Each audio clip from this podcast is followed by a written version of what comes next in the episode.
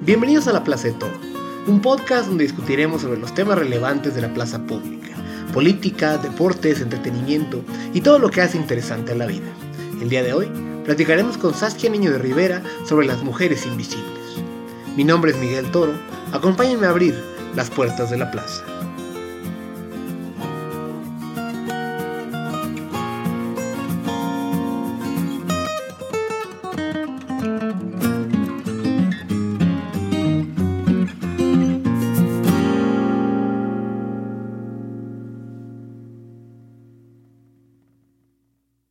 Hace cinco años sonó el celular de Carmen y los nervios la invadieron.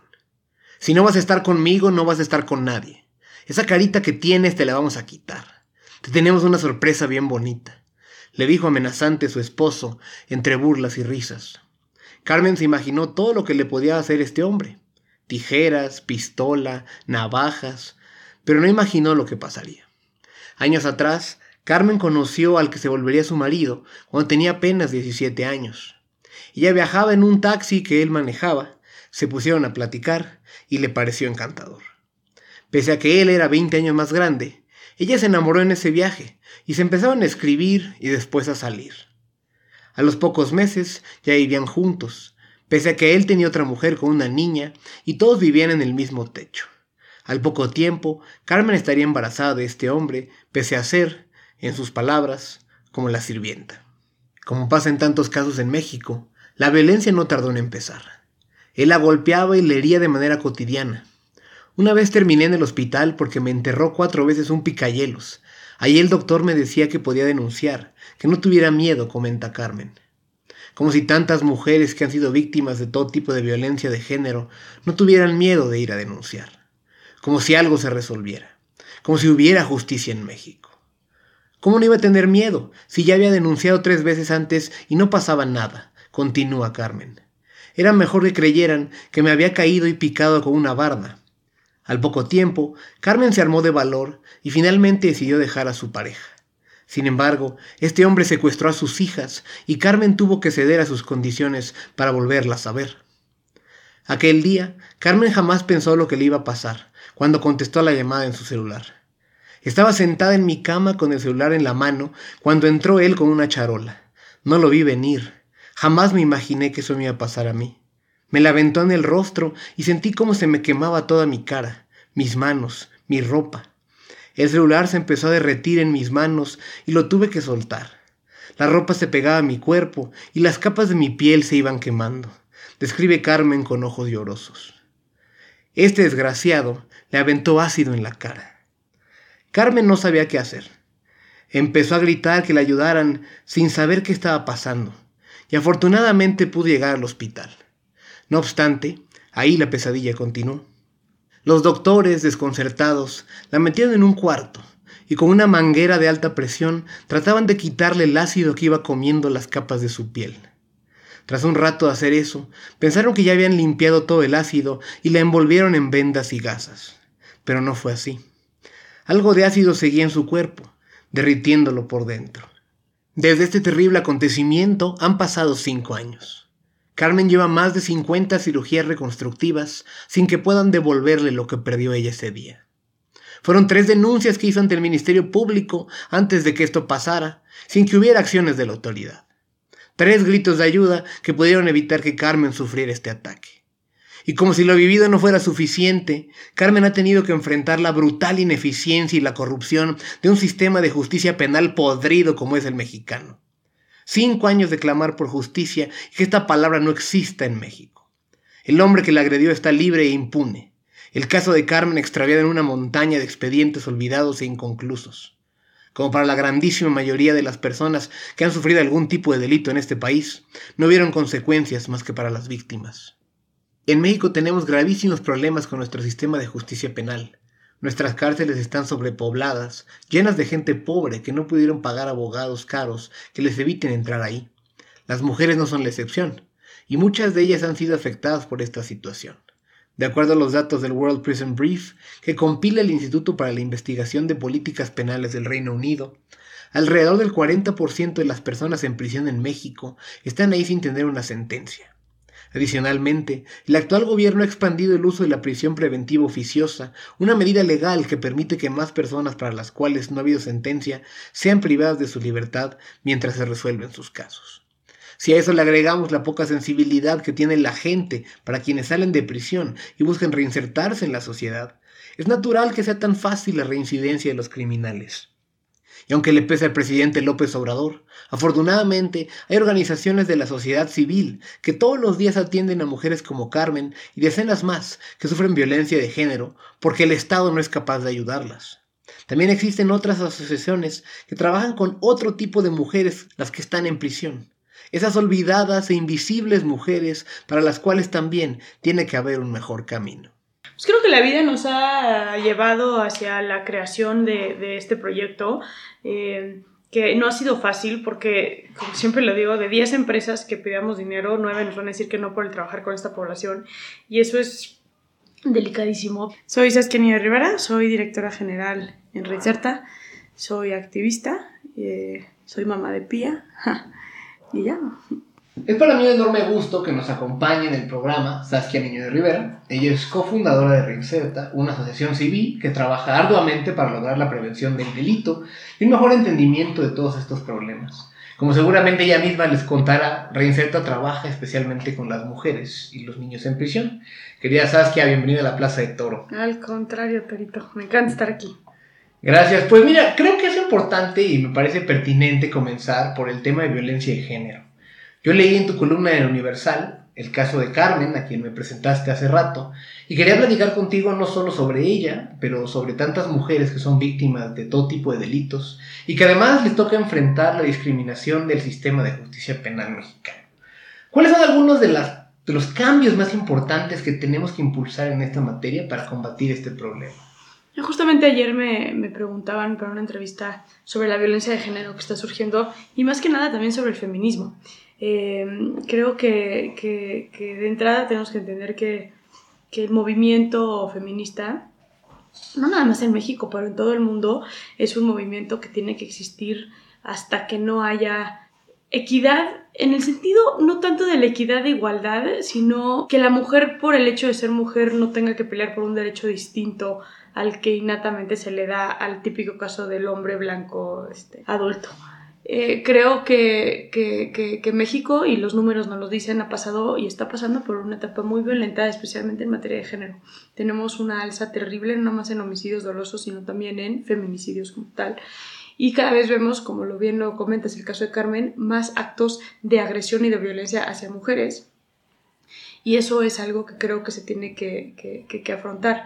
Creo que lo más pendiente que tiene México en cuanto a materia de género tiene que ver mucho con el profesionalización de las autoridades para poder atender. Y voy a usar un ejemplo, el de Carmen, para seguir bajo esta línea. Carmen denunció a su agresor tres veces previas a ser atacada con ácido por este mismo agresor ante la Fiscalía de Género. Vamos a desmenuzarlo. Un acto fue porque este señor se robó a sus hijas eh, y ella se vio forzada, al, no, al que no hiciera nada, las autoridades se vio forzadas a regresar con él. Atender porque, demandas. Pues sí, y las demandas era, estás conmigo para poder estar cerca de tus hijas, ¿no? Y eso a cualquier mujer que, son, que es mamá, este, y lo digo como mamá, eh, es, es, terrible, ¿no? Eh, dos, por agresiones que casi la llevan a, a, a la muerte, la picó este, este cabrón cuatro veces con un picayelos, terminó en el hospital.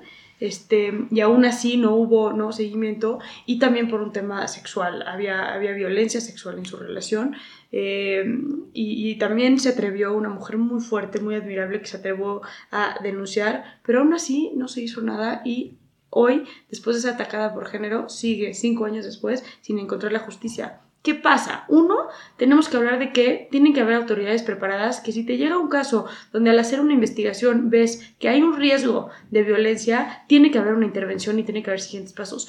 Desde el momento que le quitaron a sus hijas, desde el momento que la picaron con hielo, desde el momento que abusaban sexualmente de ella, se tuvo que haber hecho algo y no se hizo. Ya deja que ahorita se siga sin hacer nada después de que está toda desfigurada por, por, por, por la intervención del ácido. Eso creo que es la urgencia principal, el que se entienda que tenemos que, en un Estado de Derecho tiene que existir una autoridad funcional que sepa, no nada más que como ciudadanas confiemos en, ellos, pero que se sepa que hay... Que toman carta del asunto. Exacto, que, se tomen que las el gobierno. Que, que se vaya a hacer algo, ¿no? Y, otro tema que ahorita en materia de política pública está pasando y está muy sonado, y creo que también es muy importante, es el tema de los refugios, por ejemplo. Lejos de atender, estamos desarmando. ¿Qué está, ¿Qué está diciendo el presidente Andrés Manuel López Obrador? Está diciendo no a los refugios. Los refugios son herramientas valiosísimas para los ministerios públicos, para los estados, en cuanto a que puedan intervenir en casos de violencia. A Carmen la debieron haber mandado a un refugio en la primera agresión, sabiendo que este tipo no iba a pasar exactamente con ella y sus hijas. Cuando tú le vayas a quitar al Estado esa herramienta, ¿qué va a hacer entonces para poder intervenir y arreglar? Entonces, lejos de seguir adelante, estamos retrocediendo en, materia de género. Hay muchos feminicidios que siguen sin esclarecerse. En México el 97% de los delitos no se denuncian y de los 3% que sí, la mitad no se resuelve. Entonces, eh, tenemos mucho que decir en materia de justicia penal y creo que por ahí tenemos que empezar. Luego, si nos adentramos ya un poco más, creo que tenemos que trabajar e intervenir en materia del machismo en México. el tema cultural tiene que ver mucho con la educación que le damos desde chico a los niños, a las niñas, en cuanto a equidad y no estereotipar género. Eso es bien importante. Eh, ayer platicaba justamente, y es bien simbólico lo que voy a decir, ayer platicaba con un muy querido amigo mío que está casado con, está casado con un hombre. Y, justamente me platicaba que él, dentro de su homosexualidad, eh, luchaba mucho contra el llegar a su casa y pues, ¿quién va a hacer la comida? ¿Quién va a lavar la ropa? ¿Quién va...? ¿No? Y, y, estoy hablando de una pareja gay que tiene toda la apertura en materia de género, sin embargo, sí hay ciertas cosas que traen arraigadas desde muy chiquitos que incluso pueden chocar con tu mismo ser o tus mismas creencias y lo vivimos todos los días. A mí me pasa como mujer en una relación heterosexual. Me pasa todo el tiempo que es yo salgo a trabajar, igual que hace mi esposo, yo no me gusta cocinar, no me... y de pronto, o, soy mamá, de pronto me da culpa tener que hacer un viaje por trabajo porque mi hija, este, cosa que igual a mi esposo no le da naturalmente porque él está... No Está condicionado a tener que proveer, no a tener que cuidar de la niña. Y por más que mi esposo hablas con él y te dice, mi responsabilidad es cuidar de mi hija, y lo dices, traes, o sea, no sé cómo explicar, traes como esos elementos desde muy chiquitos. Entonces, creo que tenemos que también trabajar mucho en materia de educación en cuanto a que desde muy chiquitos los niños entiendan que no hay rol de género como tal. Quisiera un poco continuar ese tema, te lo iba a preguntar más adelante, pero me parece que ya abriste un poco el tema. Eh, y justo comentabas este sinfín de roles de género que tiene la sociedad, en los cuales se encasillan las personas, ¿no? O sea, que si hay cosas que deben hacer los hombres, que si hay trabajos que corresponden a las mujeres, que si los miembros de la comunidad LGBTQI, deben tener solo ciertos derechos y un montón de cosas así, que aunque tú y yo y una serie de personas creamos que son un poco absurdos y francamente ridículos, ciertamente son cosas que la sociedad implementa y, que, enfocan eh, cómo se desempeñan las personas, cómo se desarrollan y afectan su vida. Ahora que eres mamá, precisamente, ¿cómo crees que debes criar a tu hija para que no sea presa de esos roles? ¿Hay algo en particular que tú y tu esposo hayan pensado para ello? Pues mira, de entrada, eh, este tema del rol de género, Manuel y yo lo tenemos muy, muy, muy, como muy decidido que es así, ¿no? A Pía le compramos coches, así como le compramos muñecas, pero así como le, ¿no? Procuramos, procuro mucho, por ejemplo, al yo tener que tomar una decisión de pintarle su cuarto, por ejemplo, no voy a escoger el rosita con la princesa este, y su príncipe azul, no, le escogí animales este, de todo tipo de colores, eh, cuando haces la ropa también, así como le puedo comprar unos jeans y una t-shirt y una sudadera, le puedo comprar el vestido sin ningún problema. Y un poco también como mucho no imponer nada en ella. Ahorita que tiene un año, cinco meses, ya ella entra a su closet y me dice como qué se quiere poner y los zapatos y, demás. Y entonces procuro como respetar mucho el cómo va a ir ella evolucionando en cuanto a sus gustos, este, sus necesidades, sus orientaciones y, eso que lo vamos a respetar como, como, muchísimo. También tiene que ver con mucho cómo le hablas, ¿no? Enseñarla a, a, ser una mujer valiente, enseñarle a ser una mujer eh, fuerte, eh, enseñarle para mí y para mi esposo es muy importante la parte de la, empatía y la compasión hacia la realidad que, vivimos. Pia ha estado en muchas cárceles, Pia desde que tiene tres semanas de nacida, y porque, porque sí creo que es bien importante. El otro día con Sofía, mi prima, eh, me volteé y le dije, porque ella acaba de tener un bebé, entonces estábamos con su bebé y, le, dije, ¿la amas? Sí, la amo. Y dije, yo a Pia también. Y me, dijo, me le dije, está cañón que Pia, cuando le digo te amo, pues para ella es como decirle hola, es como, ¿qué es no amar? ¿no? Porque ha sido una niña súper afortunada de nunca sentir el desamor. Pero eso no quiere decir que el desamor no existe, porque existe allá afuera todo el tiempo y lo vemos con los niños de la cárcel, por ejemplo, todo el tiempo. Y, y, también empezar como a valorar y que sepan el valor que tienen las cosas que quizá por donde naciste tienes la fortuna de tenerlas como por hecho y, no necesariamente son así. Justo estabas hablando de, de, qué cosas tenemos en este trato social en el cual nos tocó vivir y o qué le digamos, que va a tener tu hija o la hija de tu prima, cosas así. Eh, y precisamente lo que hace Reinserta es tratar de hacer visible a las y los invisibles, ¿no? O sea, un poco atienden los problemas de las mujeres en prisión y sus hijos, pero no solo eso, es otro tipo de, de, de temas que también explicabas hace rato. Eh, como los adolescentes que trabajan con adolescentes en conflicto con la ley. Y en todos estos casos buscan que más personas en estas situaciones puedan reintegrarse a la sociedad, ser personas productivas y, funcionales de la sociedad. Eh, además de platicarle al público un poco más a detalle de lo que hace Reinserta, te quería preguntar en qué momento se les ocurrió a ti y a tus socias cofundadoras una organización de este estilo y cuál fue un poco el motivo que, que lo generó. Mercedes, por ejemplo, trabajaba en Províctima y ella trabajaba y le tocaba ver todo el tema de casos de violencia, especialmente con niños.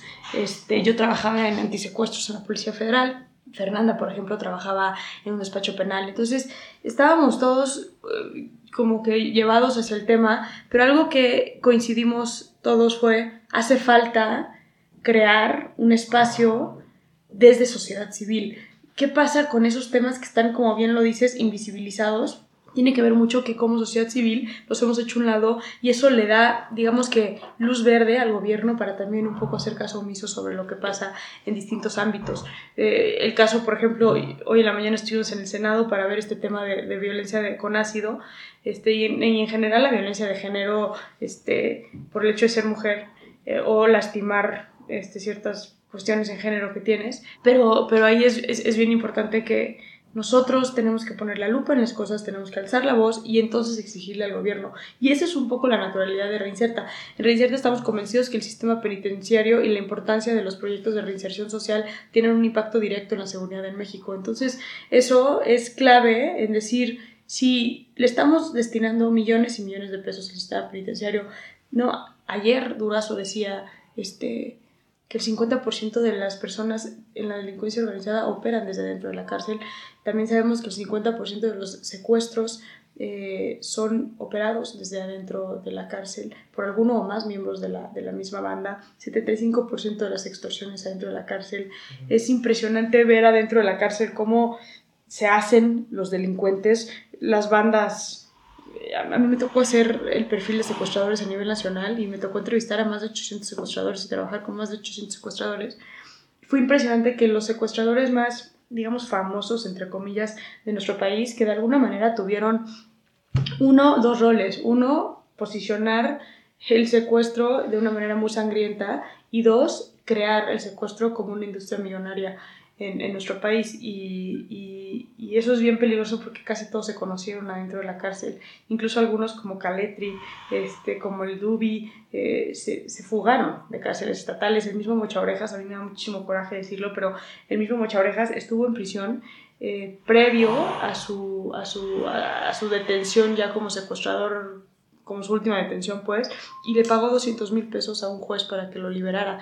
Y eso fue cuatro años antes de su detención. ¿Tú sabes cuántas víctimas no hubieron que perdieron orejas y familias que pasaron por momentos? Entonces, que entendamos el daño que el hacer caso omiso de ciertas cuestiones como la violencia, de, como la violencia en México, como las cárceles en México, eh, nos está posicionando en una situación de desventaja quiero un poco seguir con el tema porque me parece que, que, lo apuntabas ahorita en tu respuesta, pero seguramente les ha tocado en ese periodo de tiempo en el cual las, eh, ahorita con Reinserta y desde antes, encontrar muchas personas que se oponen a lo que ustedes hacen. O sea, que esencialmente son gente que no cree que se puede reinsertar a los criminales en la sociedad y que sobre todo que no los piensan como personas, los piensan como criminales, como una especie de subespecie dentro de nosotros. Gente que a veces confunde la venganza por la justicia, gracias un poco a la impunidad y al inexistente Estado de Derecho que tenemos.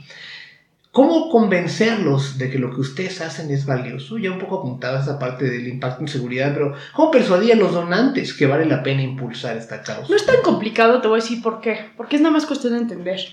Si yo le digo a alguien, tú sabes que por falta de control en las cárceles y por autogobierno en las cárceles se operan secuestros dentro de la cárcel, te extorsionan dentro de la cárcel, hay delincuencia, o sea, ta, ta, ta. La gente lo entiende. Lo que pasa, y tú lo acabas de decir, en México tanta impunidad ha generado una necesidad de venganza. Y nuestras autoridades y legisladores especialmente, lejos de sumarse a la contraola que tiene que ver con decir no, esto no es, y no es, no es humo. Entonces, ¿qué hacemos? Más años, más delitos, más, más, más, más, como si eso alimentara realmente la estrategia de seguridad, que no tiene absolutamente nada que ver. Ya está probado, por ejemplo, que el secuestro, que ha sido el delito como más simbólico en cuanto el aumento de pena que ha tenido en los últimos 15 años, no ha bajado las cifras en, en materia de secuestro, al contrario, no hay este sentimiento de impunidad porque, a ver, si el 97% de los delitos no, no hay disuasión. Por más dos mil años de penas que tengan, no hay una disuasión. Las posibilidades de, que te agarren es nula. Entonces, o sea, de cada 100 delitos que cometas, a la posibilidad de que te agarren en uno, ¿no? Este, literal. Entonces, es, es, es, es brutal eso. Y, y creo que lo que le hace falta a México es, uno, tener autoridades con las que puedan confiar y dos, entender que este estado de venganza en el que estamos, ese estado de venganza y de victimización, que tenemos que dar la vuelta a la hoja urgentemente, empezar a exigir, pero también empezar a entender que esta venganza no nos funciona de nada, tener hacinamiento en las cárceles no nos funciona de nada, meter a todo mundo, porque ningún, ningún juez se atreve a hacer una medida alterna, sino es directo a el castigo, directo a no se atreven, o sea, no se atreve el juez a decir un caso. El 80% de las personas en prisión están por un delito patrimonial. Tienes una mujer en la cárcel por robo a un oxo. Ni siquiera te estoy diciendo robo a mano armada. Se robó, no sé, dos mil pesos de materiales del oxo. A esa mujer la meten a la cárcel. Le dan una sentencia de 8 años, pero esa mujer tiene cuatro hijos menores de 15 años en casa. ¿Qué daño es más grande, los dos mil pesos del Oxxo o el que esos cuatro niños estén sin una mamá o sin un papá este, que, que, esté, que esté cuidando de ellos, que esté apoyándolos, que esté educándolos? Hay que, hay que analizarlo, ¿no? Pero ningún juez se atreve a decirle, ¿sabes qué? No te voy a meter a la cárcel, vete a tu casa con un brazalete y, no, y no, no hagamos una construcción del tejido social. Y eso es lo que nos está faltando. No, algo de eso me parece que ustedes hacen precisamente con las mujeres en la cárcel eh, con las que trabajan y con sus hijos, un poco en, los espacios que tienen y, y pues en, la formación tanto de ellos como de ellas. Em, y una de las cosas que más me llamó la atención, más allá de que nos platiques un poco cómo funciona esta vertiente de reinserta o esta parte de, trabajar con las mujeres en prisión, me platicaba mi hermana que esas mismas mujeres, pese a estar encarceladas, son las principales fuentes de ingreso de sus familias, lo cual me llamó muchísimo El 88%. ¿no? De hecho, que... Ah, eran. Un poco una de las cosas que hacen ustedes es darles plataformas laborales para que aprendan nuevas habilidades útiles para la sociedad y que a su vez puedan generar algún tipo de ingreso. Eh, ¿Nos puedes explicar cómo funciona esto? Es que lo que hacen con, mujeres y esta parte que me llamó tanto la atención. Adriana, que, que, trabaja aquí en la fundación con nosotros, este, y lo que te dice es muy cierto. En México el 88% de las mujeres mamás en prisión eran el sustento económico de su familia previo a ser encarceladas. ¿Eso qué nos dice ahora quién es el sustento de esos niños? Y no te estoy diciendo lujos, te estoy diciendo lo básico. O sea, México no tiene un solo programa, no hay un estado con un solo programa que diga yo voy a atender a los niños cuyos papás están en prisión para justamente romper con un fenómeno que sí pasa en México, que es la criminalidad familiar. Entonces, si tú tienes a niños como mamá y papá en prisión, pasan dos cosas. Uno, se normaliza la violencia, porque si yo tengo a mis papás en prisión, y voy a prisión dos, tres veces a la semana a visitar a mis papás, veo cosas, escucho cosas, aprendo cosas desde una edad muy temprana que si mis papás están en ese entorno, porque tengo que verlas como malas, ¿no? Necesariamente. Entonces, eso es, eso es un factor. Y dos, tengo un desamparo de mis papás. Entonces, igual y tengo que abandonar la escuela porque ya no me alcanza para el uniforme, para este, los, los útiles. escolares, eh, para comer. Eh, o me enjaretaron con mi tía, pero mi tía tiene cuatro hijos también, entonces ya somos ocho. Entonces mi tía no puede con los gastos de todos, entonces, ¿sabes qué, papito? Ya terminaste la primaria, vámonos para afuera y, a chambearle, ¿no? Entonces, ¿cuáles son las estadísticas de un niño que tiene normalizada la violencia, que tuvo que abandonar la escuela este, y que tiene que llevar dinero a su casa. Estamos hablando de que no estoy diciendo que necesariamente es una fórmula de delincuencia, pero sí estamos pero es un camino focos rojos. natural. Claro, pues, son focos rojos, digamos, que, que, se presentan, ¿no? Que luego Derechos Humanos dice que no podemos este, categorizar. Sí, yo estoy de acuerdo, pero pues, uno más uno es dos, ¿no? El día de hoy hemos estado platicando con Saskia Niño de Rivera, presidente y directora general de Reinserta, asociación civil dedicada a la prevención del delito, la mejora de la impartición de justicia y el respeto a los derechos humanos, que trabaja especialmente con mujeres en prisión. Al volver de la pausa, continuaremos discutiendo sobre este tema con ella y cómo le ha hecho Saskia para empujar agenda de política pública en la materia. Estás en la Plaza de Toro.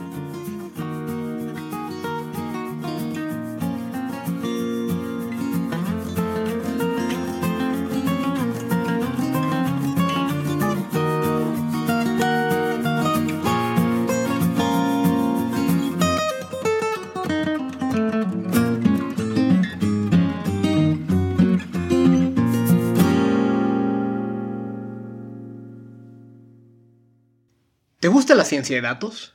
¿Te llaman la atención los problemas de la sociedad? El TEC de Monterrey tiene la carrera para ti. La nueva licenciatura en Gobierno y Transformación Pública le proporciona a los alumnos y alumnas una formación sólida en economía y ciencia política, además de las habilidades más avanzadas de la ciencia de datos, como el Machine Learning, Data Mining o Agent-Based Modeling, para con ellas realizar el análisis estratégico más riguroso. Los estudiantes se pueden especializar en el emprendimiento público, sistemas urbanos y planeación de largo plazo, política pública e inclusive como científicos de datos. Este tipo de competencias permitirán a sus egresados trabajar en dependencias de gobierno, organismos de la sociedad civil y en empresas del sector privado. Aprende a utilizar las tecnologías más avanzadas para la obtención, manejo y visualización de datos y con ello sé parte de las oportunidades más relevantes de México y el mundo. No es que el mundo haya cambiado. Lo cambian las personas como tú. Las que viven sin miedo a equivocarse. Las que no se conforman. Las que no se detienen por nada. es que el mundo gira por los incansables. Por los que no aceptan un no. Por los que saben que pueden hacer lo imposible que nunca renuncian hasta lograrlo. Así que incansables, soñadores, libres, desaparezcan fronteras, sigan sin conocer límites y rompan reglas. Porque si alguien va a hacer que este mundo sea lo que soñamos, son ustedes. Libera tu potencial transformador. Tecnológico de Monterrey. Quería un poco eh, salir un poco de la dinámica de Reinserta y, y platicar un poco de ti. Eh, yo tengo el gusto de conocerte hace 15 años y siempre me parecías una mujer líder, ¿no? Este, no obstante, ha habido un recorrido importante desde ser lo equivalente como la prom queen en la celebración de los Oscars desde el colegio americano donde íbamos, ahora figurar en las listas de las mujeres más relevantes del país. Y entonces, quería preguntarte, ¿cómo has cambiado durante ese proceso ¿Y cuáles crees son las lecciones más importantes que te dio precisamente todo ese camino?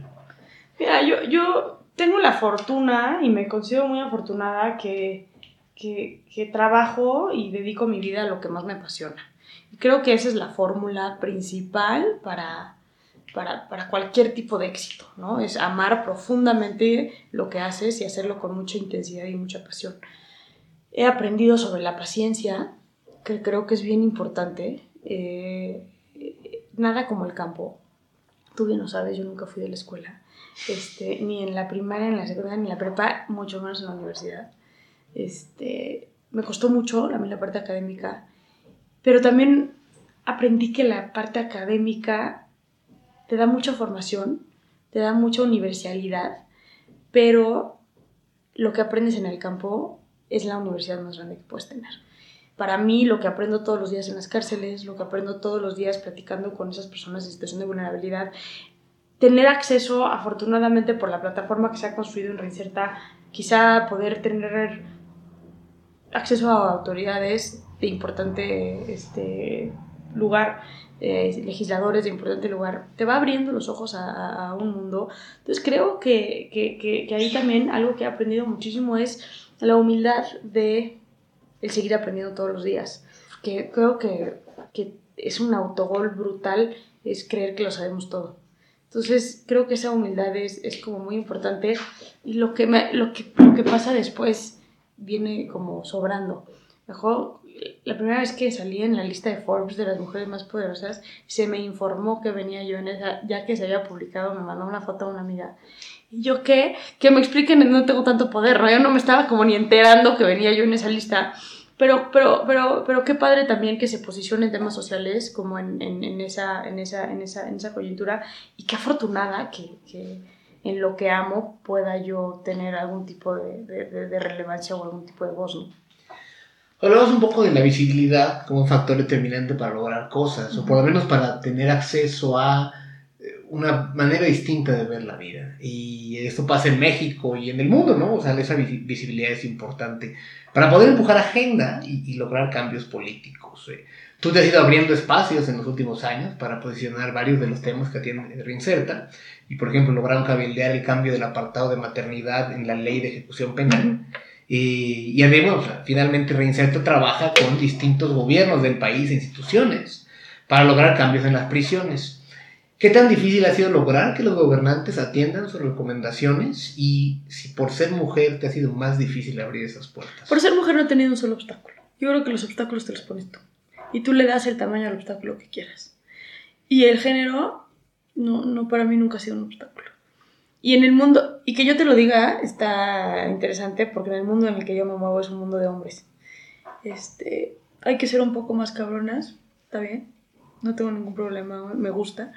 Este, hay que no ser dejadas, sin duda, pero hay que también, creo que en la humildad de la que platicábamos previamente, creo que también aprendes a cómo se operan las cosas y cómo las cosas funcionan. Eh, cabildear lo de la ley, por ejemplo, de maternidad en prisión en la ley de ejecución penal no fue, no fue, no fue difícil porque uno era una propuesta genuina donde estábamos pidiendo los derechos de los niños de la cárcel, que quien te diga que no está en el error por completo. Por ese, por ese lado no, no ha sido complicado y creo que también es como justamente el ir aprendiendo cómo funcionan las cosas eh, y, entonces agarrar el camino más, más, más fácil, hacer las cosas con cierto, con cierto orden y con cierto crecimiento y con cierto planeación a futuro hace que las cosas se, se, se turnen un poco más fáciles. También creo que, y reitero, esta parte de trabajar con tanta pasión es lo que hace que no veas los obstáculos que se te ponen. Entonces, igual y de pronto sí, sí me ha pasado con, con Mercedes, mi socia, que de pronto volteamos y es como, ¿te acuerdas? Esto estuvo cañón, pero ya después lo vives, ¿no? Este, como, como, como alguna cuestión que dices, oye, eh, luego los, los medios me llegan a preguntar si en algún momento he querido tirar la toalla, ¿no? Y de pronto es como, me acuerdo de una vez que nos sacaron de Chihuahua, la Policía Federal nos sacó de Chihuahua a las 3 de la mañana porque se nos metió la delincuencia organizada al hotel con fotos nuestras en sus celulares. O sea, fue una cosa como terrible. Nos sacaron unas camionetas blindadas, nos llevaron directo al hangar de la Policía Federal a las 5 de la mañana estábamos despegando. Todo el mundo me dice, ¿no quisiste tirar la toalla? No, al contrario, eso se volvió a gasolina para seguir trabajando. Y ahora, eso pasó hace dos años. Ahora que lo veo, sí digo, no, o sea, Estuvo un poco denso. Estuvo un poco denso, exacto.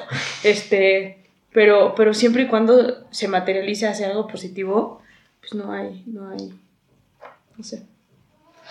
Querida Saskia, pues muchas gracias por recibirnos y por haber platicado con nosotros. Antes de terminar, quería preguntarte en dónde te puede localizar la gente que esté interesada en saber más sobre lo que haces tú y lo que hace Reinserta. Piensa en las redes sociales, ese tipo de cosas. ¿Dónde te Mira, podemos dar el celular de Adriana para que No, es redes sociales estamos como Reinserta en Facebook, en Twitter, en Instagram. Eh, y también nos puede escribir en contacto arroba reinserta.org o bien 5202 80 51 son los teléfonos de la fundación.